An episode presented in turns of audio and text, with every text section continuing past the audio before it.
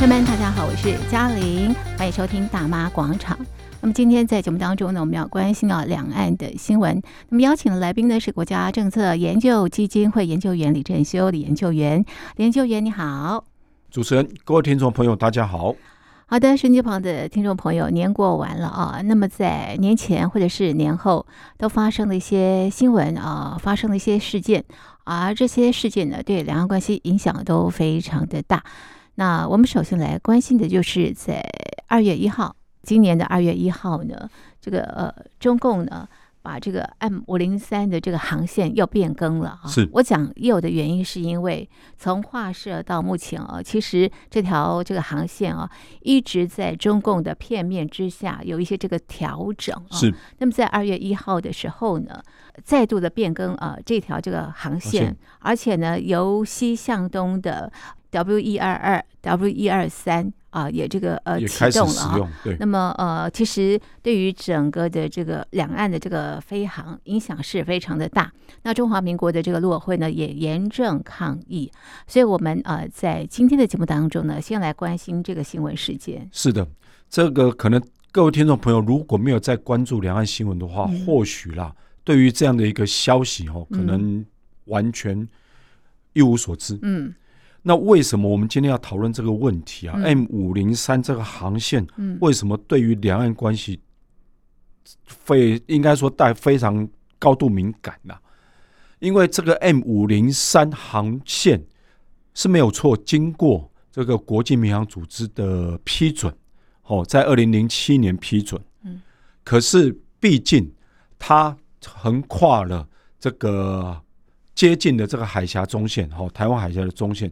所以，对于两岸哦，台湾跟中国大陆之间这个高度紧张的这个情况之下呢，它的重新启用，甚至于更贴近哦海峡中线来飞行哦，就攸关了两岸的飞航安全，是还有国际航线嗯，好启用的安全。对，不要忘记哦，台湾海峡是东南亚、东北亚。跟很多国际航线的重要航道，哦，飞航区，所以在这方面呢，基本上是由台北飞航情报区来管控，哦，来管控。可是如果说这一次中共当局哦片面将原本这个 M 五零三的航线比较靠中国大陆沿岸的这样的航线呢，特别还刻意的往东挪移的话，那这代表着会影响到其他航线的正常运作。那你在通知、在正式在启用这样的这个转变的的过程当中，第一个，你是否有通知国际民航组织？第二个，你是否有通知台北？特别是这个中华民国民航局，嗯，因为根据民航组织的国际民航组织的这个规定，哈，任何航线的变更是。都必须跟邻接的飞航情报区的相关国家要告知，嗯，协商，是。因为你这个航线的变更会影响到其他航线的运作，就像我们刚刚提到的嘛，所以说你这次航线希望更贴贴近。这个海峡中线是。来飞行的时候，嗯，那你第一时间应该先通知，嗯，中华民国交通部的民航局，没错，是，好，当然不是陆委会啦，因为这是民航的的的事务，你第一时间必须要通知民航局。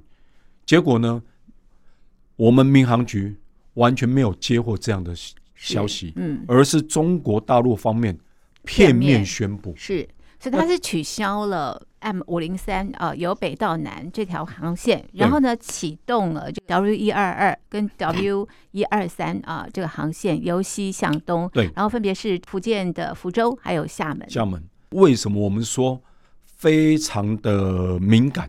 就是因为它这个航线是从这个由西向东飞，那这个方向刚好就是从大陆飞往马祖跟。这个金门。是，嗯嗯，那这种情况之下，你为何不跟我们的民航局是是。哦事先通个气，嗯，哦，事先透露，事先提出来协商呢？嗯，因为这样的情况很明显的，我们不可否认，就是中共希望用这种方式，会不会造成一种假象？嗯，叫做我们我们常会提到叫做木马屠城。嗯，大家应该有听过这种希腊的故事嘛？嗯，哦，就是说你好像。看似是民航机，可是尾随着而来的，嗯，可能是你共军的军机，是，然后在很短时间之内，可能就会，嗯，突袭台湾，否则你为何不事先跟台湾方面，嗯，好提出协商，嗯，好提出你必你必须启用的这样的必要性，嗯，因为根据中国大陆这个国台办的说法，对他的理由是什么？因为太拥挤了，是不是？他的航线对。他们是说了，哦，因为啊，这一次好启用的目的，是因为现在中国大陆的航线，哦，这个太过拥挤，是，所以它必须要靠向西边来启用，嗯，而且呢，一我们刚刚提到的 W 一二一、W 一二二跟 W 一二三的航线呢，嗯，也是因为他们沿岸的航线拥挤，嗯。可是我们根据记录来看，是。目前中国大陆尚未完全从这个 COVID-19，嗯，就是那个新冠疫情完全复苏。嗯，不仅中国大陆整个经济衰退非常严重，整个航线并没有恢复到疫情前的这样的一个水水准。是在疫情前没有启动这些航线的时候，嗯，航线依旧可以飞航。是那为何？在航线没有完全恢复的情况之下，你竟然还敢说哦？因为碍于航线安全、飞航安全，所以你必须要哦启用这样的新的航线呢？嗯哼，所以这种情况、这种理由是不被接受了。是，而且在中华民国的总统大选之后啊，因此呢，这个陆委会呢提出了这个严正的抗议啊。我们陆委会怎么说呢？是啊，陆委会特别提到了，因为陆委会特别提到说啊。你片面启动，嗯、这完全并不是顾虑到两岸关系和不和睦，是或是是否。所以中华民国这个呃比较在意的是你片面决定了，对不对？对你没有经过这个协商。对啊，更何况哦，因为副陆委会还特别讲了，他说飞航安全嗯是国际社会是及国际民航组织对航路首重的基本要求，嗯，本来就是没有错，嗯，因为为什么会有飞航？飞航线的这样的划定，就是因为要避免你各个飞机随便你飞嘛，嗯、所以每个航线的划设总是要有规则嘛，对，不对？就像交通规则一样，没错，没错，天上也是要有规则。对，尤其是嗯，现在航路，尤其是大家都知道嘛，东北亚是。特别台湾海峡，这是我们刚刚一开始提到的，嗯，东北亚这个航线是国际非常重要的一个航航线之一，嗯。所以不是说你今天想怎么飞就怎么飞，是。而你要启用这样的航线之前，嗯、根据这个国际民航组织的规定，是你必须跟受影响的国家必须先通知，必须先协商。没错，这也是一种尊重嘛。对，嗯。而结果中国大陆完全丝毫不愿意去尊重，对。那你何来对你何来所谓的尊重关爱？台湾同胞呢？是你实际作为，其实跟你口头上所、嗯、所谓的这个统战也好，嗯，好，或者说大内宣也好，嗯、完全背道而驰嘛。嗯，那难怪陆委会、外交部跟我们民航局要提出强烈的抗议啊。是，所以特别陆委会也特别提到说，你应该要尽速跟我们的民航单位，对，好，民航局，嗯，尽速协商嘛。嗯，否则。对我们来讲，这个民航安全，嗯，不是只有台湾，嗯、不是只有中国大陆，嗯，更涉及到其他国家哦。对，哎，不过这条航线哦，也不是第一次这个更动，对不对？哈，是它最早是在二零一五年的时候，对，因为当时哈、哦，习近平他们刻意，可能就是看到说这个二零一六年这个民进党有可能会上台，是，所以他们刻意的片面，嗯。哦，宣布说他们要启用，就划设了这条 M 五零三航线。所以他们这种情况之下呢，当时这个马政府、马英九政府提出强烈抗议。对，然后要求两岸协商，嗯，所以当时就有一些这个修正，就有一些修正，所以就会把那飞航的路线呢比较偏向中国大陆沿岸西边，是。哦，就是两岸这个台海的西边，对，哦，比较远离两岸的中线，海峡中线，海峡中线，对，好，避免造成不无谓的这个意外，是是。那当时为什么这个？当时的中共当局是可以做，对。那为什么现在的中国当局要一意孤行呢？是，哎，二零一八年的时候又变更了一次。对，二零一八年他们就干脆不讲了，嗯，就直接自己讲，从南到北飞。对，M 五零三航线，他们就特别自己做了。是。那这种情况之下，你口口声声说是为了两岸同胞好，是。那台湾同胞看在眼里，嗯，台湾民众看在眼里，基本上完全不是这么一回事。变更的这个时机。非常敏感呢，对，都是在选举前呢。是，你是试图要影响选举，嗯，还是要干预台湾内部事务？嗯，所以你中共所作所为，嗯，跟你口头的的这种所谓的，诶尊重啦，吼，或是说这个友爱同胞，完全。对啊，言行完全是背道而驰嘛。是是，不过像这种呃、啊，中共一再的未经协商啊，就更改这样的这个航线呢、啊，你觉得对这个中共的这个形象会带来什么样的影响？确实，我们必须讲哦，国际社会嗯有自己国际社会的一个遵循的规则，是游戏规则，游戏规则哦。可是中共老是要改那个规则，没有错。尤其是大家很清楚的，现行的整个国际秩序，嗯，是从二战以来，嗯，哦，这个整个国家，嗯，因为大家都知道，不应该再用拳头比大小。啊，冷战思维，对对，再再用这样思维来来对抗嘛，是是，所以慢慢的，大家会，即使在当时的美苏对抗之下，嗯，大家也知道说，不能再重启战争。没错，所以在这种情况之下，大家都还是会相互的好、哦、去沟通，嗯，好、哦、接触，嗯。你说美苏对抗高潮的时候，嗯、美国跟苏联依然维持着一个畅通的，嗯，这个热线，嗯，好、哦、沟通管道。那为何两岸，你既然口口声声说两岸是同胞，嗯，那为何你一一再一一一一再？拒绝跟台湾嗯进行沟通呢？是，这是台湾民众百思不得其解的啦。嗯，因为你口口声声说啊，我做任何事情是为了要嗯哦顾及两岸关系，顾及台湾同胞。嗯，可是你所作所为完全不是。对啊，航线的变更并不是。对啊，你在国际上打压台湾，对，哦，让台湾同胞在各处嗯旅游非常不便。是。然后台湾也没办法很正当的、很正常的跟其他国家进行往来，嗯、是。那难道这就是你所谓的照顾同胞吗？嗯嗯、那我们必须讲，刚刚主持人提到，那这对中国大陆的形象，嗯影响为何？嗯、当然，我们必须讲，嗯，非常严重。是。这些年来，为什么中国大陆成为整个国际社会的一个，我们不要说公敌，嗯，可是至少是大家。提高警觉的一个交手一个对象呢？是是嗯，一个对手呢？对啊，为什么？嗯，那可见得中国大陆对外的言行，嗯，不仅不一致，嗯，甚至于这种所谓的战狼的这种形象，其实已经打坏了，嗯，整个中国大陆对外关系了。嗯，我们必须要讲了，外交。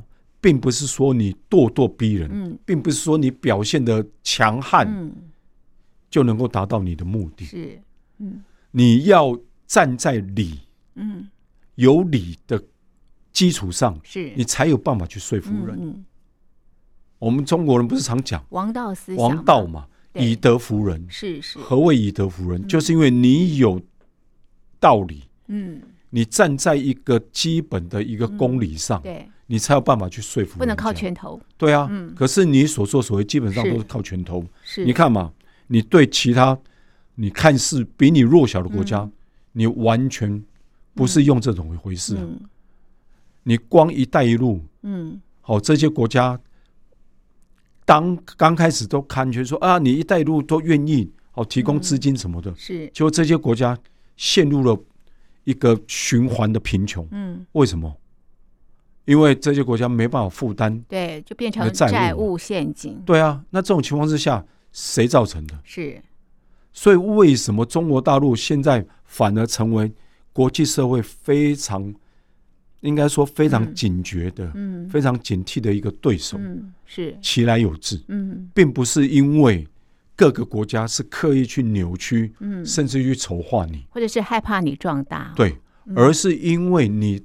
对外的所所作所为，是。让各国认为你是有意去冲撞现行的国际秩序，而不是去遵循，嗯，而不是去遵循，嗯嗯，所以才会让大家觉得说你是不是，嗯，哦，希望用这种方式，嗯。来达到你成为所谓世界第一强国的这样的霸权的一个目的，嗯嗯，那这个才是大家所担忧的。是我们看到这个中共啊片面更改 M 五零三航线，没有经过协商的情况之下，不单单中华民国非常的关注，国际也非常的关注。为什么国际非常关注呢？就像我们刚刚讲的嘛，因为一条航线的变更，嗯，知识体大，嗯，今天你这条航线的变更不是指。影响到跟台湾之间的飞航安全，对，这也会攸关其他航空公司、其他各国航空公司，嗯，行航经飞航这个台湾海峡上空的时候的一些安排啊。哎，连法国都非常的关注。对啊，因为就像我们讲的嘛，高空看似无穷大，嗯，可是不要忘记，嗯，飞机飞行。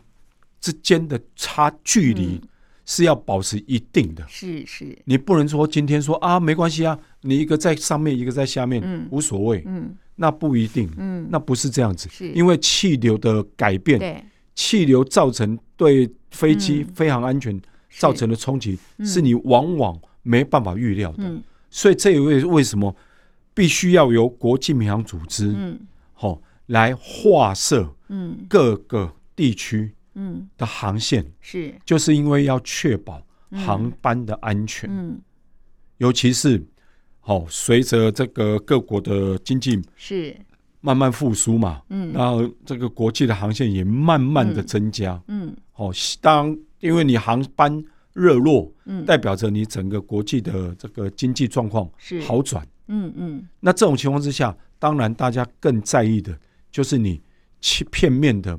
宣布移动了这样的航线的时候，是否影响了其他航班、其他航线的安全？这才是国际关心。所以，为什么美国啦、加拿大啦、法国都非常的反对，都陆续提出了这样的一个关切啊？是，否则这些国家为什么要来？而且更加的支持台湾。对啊，甚至呼吁台湾要加入这个呃国际民航组织。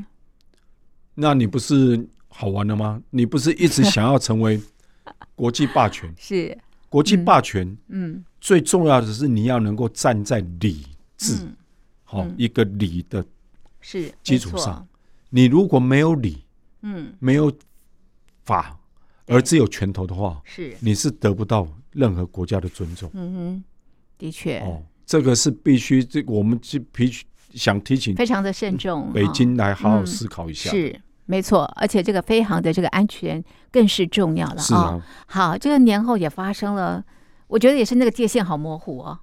呃，我们刚刚提到是在天空嘛，对对对。现在水上啊，这个渔船事件啊，这件个这件事情哦，我们必须讲了。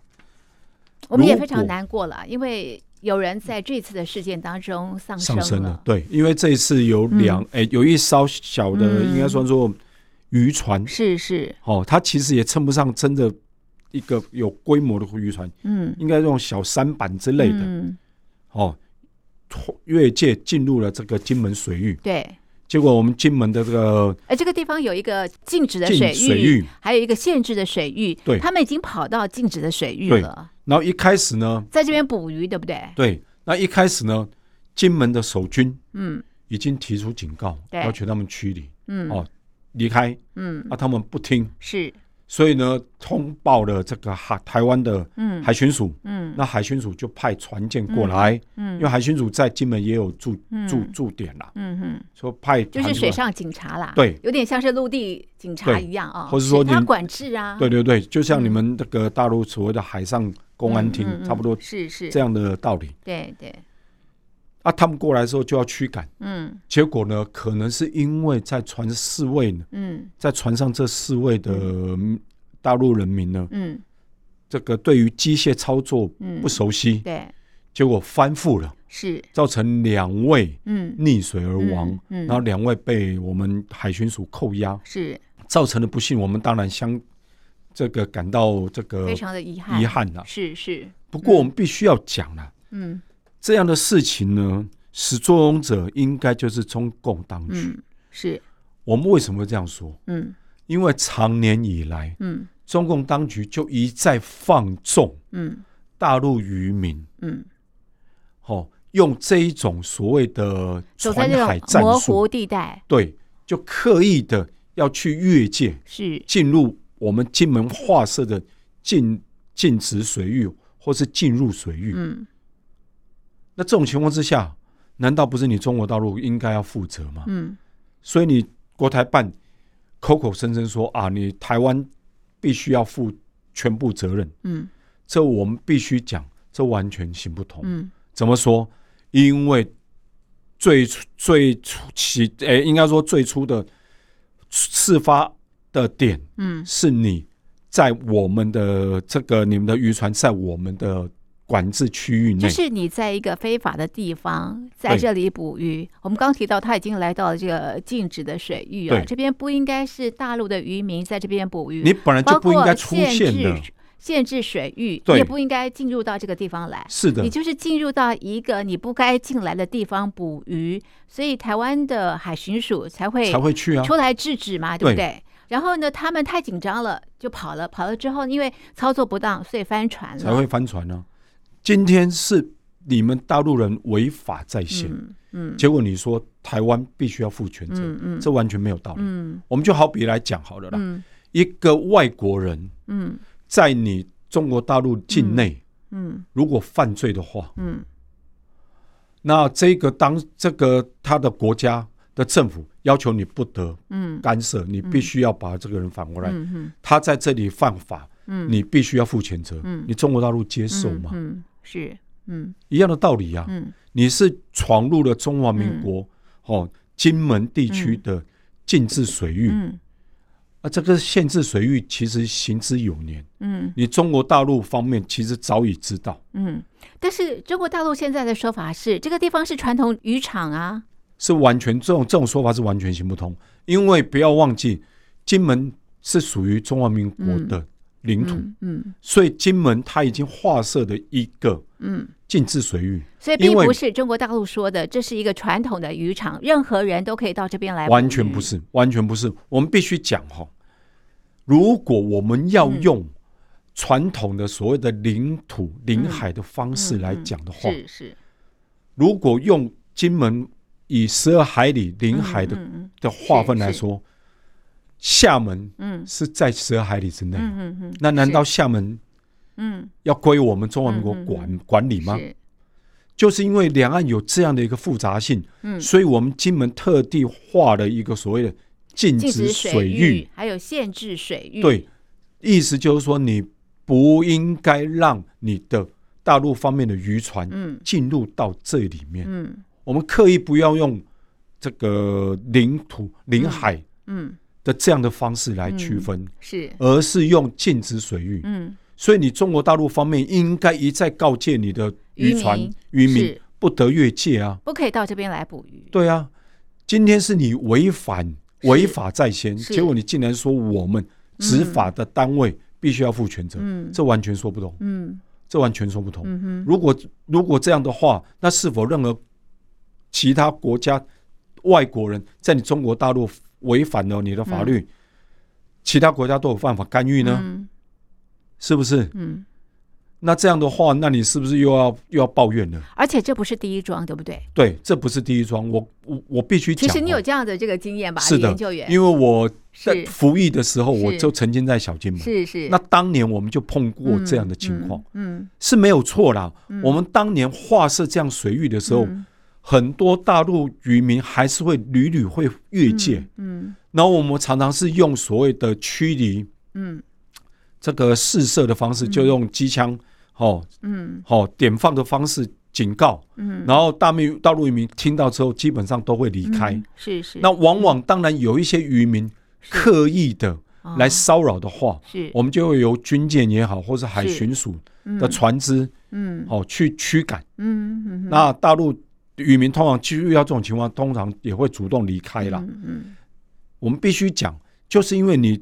长期以来，常常这样，对不对？常常这样的越界，常常违规，刻意来挑衅，是，好，甚至于在这个所谓的灰色地带、是模糊地带来挑衅，对，来挑战我们的公权力。你为什么一定要到这个非法的地方来捕鱼？没错，我们还刻意划，刻意把这个这个金门的水域，嗯，限缩在这个自己的这个水域范围内哦。并没有用所谓的领海或者经济水域来划分，对所以这种情况之下，我们台湾方面已经对大陆嗯。示出相当高度的善意，结果呢，嗯，你大陆置之不理，嗯。甚至于还一再的在背后，而且放纵鼓励放纵。渔民，对，到这边来捕鱼，渔民，还有一些来挖海沙的啊，是啊，金门的这个地质对很危险了。那这种情况之下。台湾怎么可能会一再容忍下去呢？是是，过去啊，或许是为了要让大家觉得说啊，不要去让两岸伤害两岸关系嘛，所以台湾方面才会一再用所谓劝告是哦劝离的方式，让你渔船主主动离开。是是，可是我相信我们现在也是用劝告的方式，对，我们一开始意外就发生了。对，哦，我们驱赶基本上是要驱赶，我们并不是说真的要。刻意要对你怎么样？嗯哼哼哼。那我们必须讲，这因为这四位并不是渔真正渔民，是因为我们听他们的口音，哦，四川跟贵州，可以可见得他们是从遥远的内陆省跑来沿海讨生活，还真的是找不到工作。对，所以这种情况之下，他们对于这种渔船的操作一定不熟悉。是，所以在这个被驱离的情况之下，对啊，我们当然。